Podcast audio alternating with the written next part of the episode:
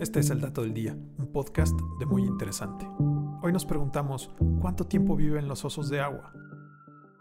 Los tardígrados son de los animales más curiosos que existen. Estos organismos microscópicos pueden parecer muy tiernos, pero también se han ganado una reputación por ser las criaturas más rudas e indestructibles del planeta. Son llamados osos de agua por su peculiar forma de caminar y viven en casi todos los rincones del planeta, aunque prefieren los ambientes húmedos. Pareciera que sus diminutos cuerpos tienen superpoderes biológicos, pues les permiten soportar condiciones extremas que matarían a otros organismos. Normalmente pueden vivir unos dos años y medio si tienen comida y agua suficientes, pero cuando las condiciones del medio ambiente se vuelven insoportables, entran en un estado llamado criptobiosis.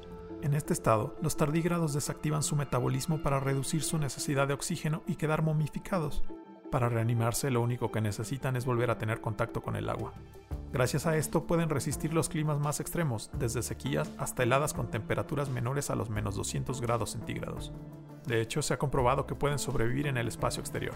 En 2016 se encontró un grupo de osos de agua congelado en una muestra de musgo de la Antártida de 1983. Había perdurado durante 30 años en estado de criptobiosis y después revivió sin ningún problema.